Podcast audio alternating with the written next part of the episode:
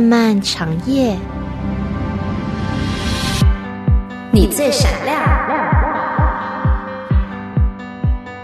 心动一刻，心源主持。相逢此时，相约永恒。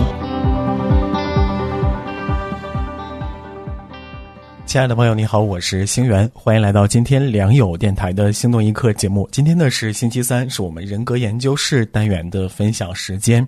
那么在过去的节目当中呢，星源都在不断的在这个单元当中呢，跟你分享一些有关于有问题的人格，尤其是自恋型人格对我们所造成的伤害和影响。那么呢，星源打算在今后的内容当中呢，更多的跟大家分享。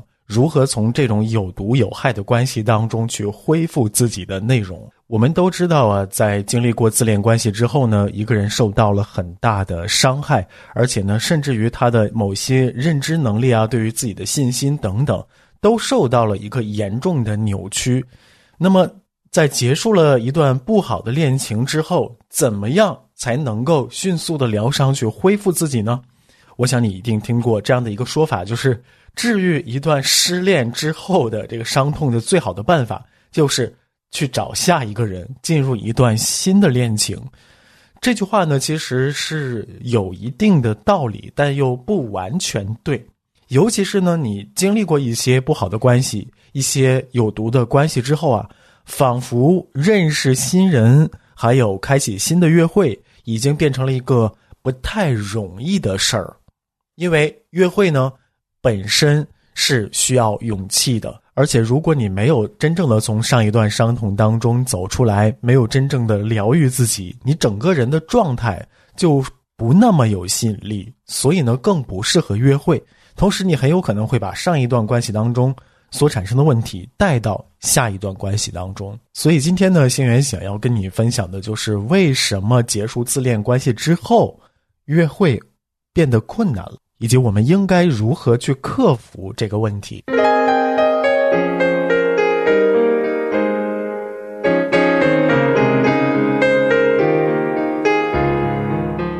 认识一个新人，一个从来没有见过的人，然后呢，两个人一起互相了解。其实这件事情本身是需要勇气的。自恋关系结束之后多久再去认识新人、再去约会是合适的呢？其实一般看来呢。这个时间应该是一年。自恋关系最低限度的治愈跟普通分手的治愈不同，它需要大概一年的时间。为什么呢？怎么会有这样的规则呢？这里边我们还要进行一些解释哈。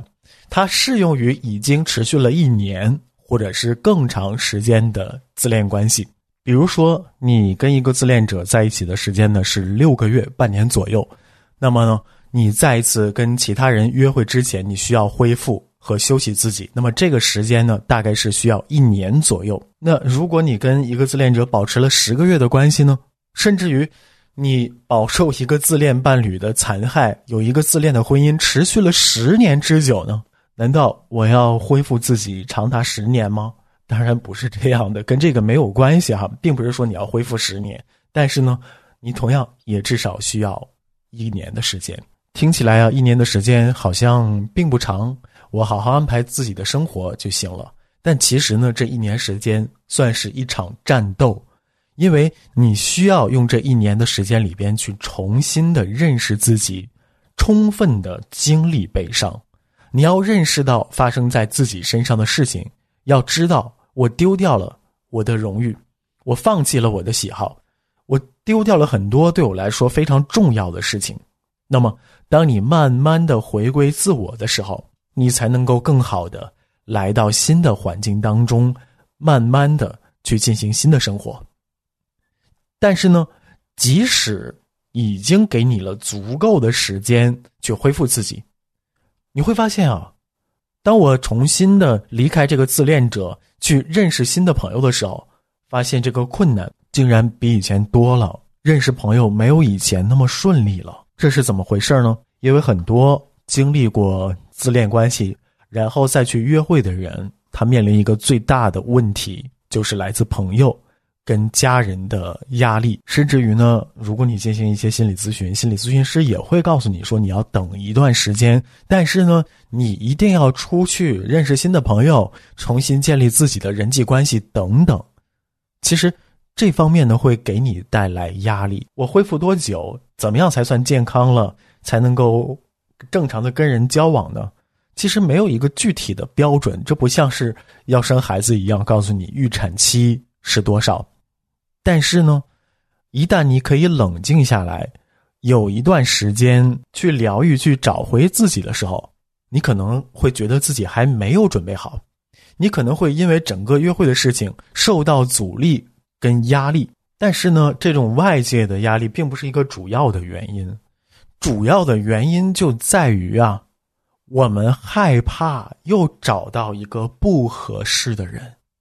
尤其是很多人经历过自恋关系之后，他不是经历一个人、两个人，可能因为他自己身上还有性格呀等等方面的原因，造成了他认识很多人，结果呢都是爱意轰炸、贬低，然后遭到抛弃这样的一个循环。而当你结束自恋关系之后呢，没有人倾听你，我不确定下一个人会不会同样是一个非常自私、危险的自恋者。我对于认识新人已经感觉到害怕了。所谓的这个创伤连结，会让我不知不觉的找跟上一个一样的人。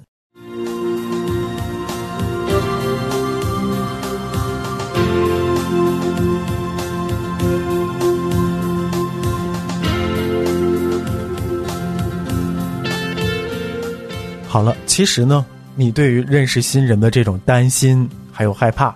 尤其是你意识到了所谓的这个创伤连结的存在，这就是一个好消息，因为你在开始约会之前呢，去真正的了解什么是创伤连结，然后呢，让你有更多跟这种创伤去斗争的机会，不再屈从于它，这会产生什么样的作用？就是非常神奇的哈，让你更加的注意在约会当中什么事情。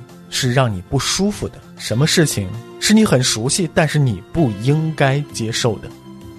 创伤连结通过在我们的意识和潜意识之下运作而造成伤害。当你感觉到深深的莫名其妙的被某个人吸引，但是呢，你却没有注意到自己的价值观、你的衡量标准和限制的时候，这就是一个创伤连结的迹象。如果你经历过一段自恋关系，并且受到了创伤，那么你是否有再一次被伤害的可能和风险呢？这个答案也是肯定的。如果再陷入这种创伤连接，那将是一个地狱般的经历。特别是如果你很快的就去认识下一个人，这甚至可能都不是你真的有意愿。愿意去做的事，他可能仅仅是对上一段自恋关系所产生的反弹。我要去抓一个救命稻草。但是，如果你花费时间了，并且你意识到了创伤连结的各种细节，那情况会有一些不一样，因为它会让你在约会的时候变得更加谨慎。你也许。更能够保护自己。虽然说认识到了创伤连结之后，约会的风险仍然存在，但是你能够更好的跟这些风险去进行斗争。此外呢，经历过自恋关系之后啊，你再去认识新人去进行约会的时候，还会在新的关系当中呢产生一种尴尬的现象，就是呢两个人之间没有那么来电，没有像。一开始跟自恋者相识的时候，哇，那么轰轰烈烈，然后呢，互相之间，尤其是对方啊，对你各种示好，给你买东西，各种夸赞你，没有这种爱意轰炸的感觉。跟自恋者的相识还有约会呢，就好像是坐旋转木马，像是坐过山车一样，好玩刺激，有新鲜感。但是呢，你不能永远坐在旋转木马上。你永远不能够待在过山车上，跟一个健康的新的人建立关系，一开始，甚至有可能是出乎意料的平静。这个健康的人呢，他不会让你质疑自己，或者好奇接下来会发生什么，或者呢，不断的去给你制造惊喜，那么你可能会觉得，好了，呃，我现在呢终于安定下来了，哎，这个感觉应该是有安全感的，但也有可能你会觉得，哎，我是不是有什么问题啊？这个对方对我表现好像是不温不火的，不像是之前那么有戏剧冲击力的感觉，到底该怎么办呢？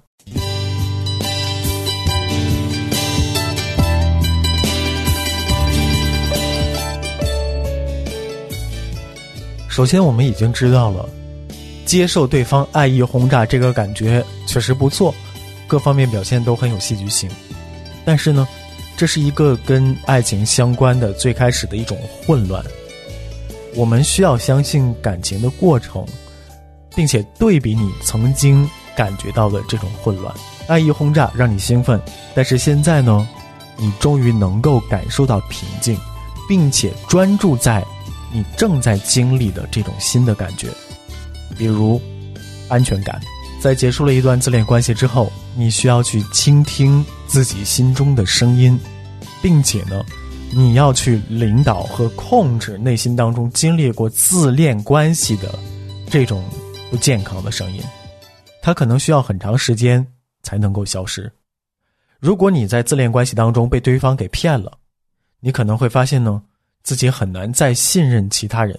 如果你长期被另一个人点煤气灯，被对方控制，那么认识新人，你总是觉得这是冒险跟不安全的。所以呢，你可能会一直保持警惕，处在一种紧张的状态。哎，好像我认识的这个新人，他再骗我一次，再给我点一次煤气灯，那才是我熟悉的感觉。你有可能呢，将你的前任跟其他人进行比较，有可能呢，这个新人并没有控制你。没有去有意的贬低和操控你，但是他们有一些正常的行为，也有可能触发你过去的那个自恋者的回音。那个回音仿佛告诉你，你太敏感了，没有人受得了你这样。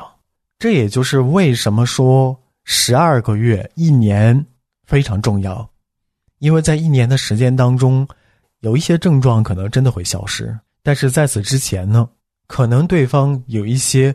正常的往来，正常的表现，你也有可能会去过度的解读。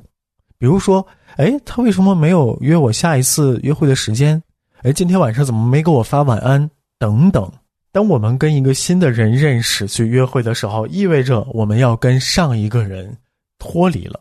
但是呢，自恋关系是非常混乱的，它充满了隐瞒、抛弃，还有不一致。所以呢，当你。在新的关系当中出现任何不一致、抛弃或者是隐瞒你的这个迹象的时候，你就会感觉到哇，我好绝望，对方一定跟上一个人一样，我还是永远孤独吧。这是一种非常可怕的感觉。但是别忘了，这是因为你刚从自恋关系当中脱离出来，你的过分观察、过分感觉还有过分推测所造成的。这也是为什么你需要先用至少一年的时间。去了解自己，才可以去进入下一段健康关系的原因。你需要慢慢来，慢慢的去恢复自己。这个进展呢，可能不那么顺利，可能呢，你再一次没有找对人，但是你不会沉浸在不健康的关系当中那么长时间。这本身就是一种进步。好，感谢你守候收听今天的心动一刻，我是星源，我们下期再见。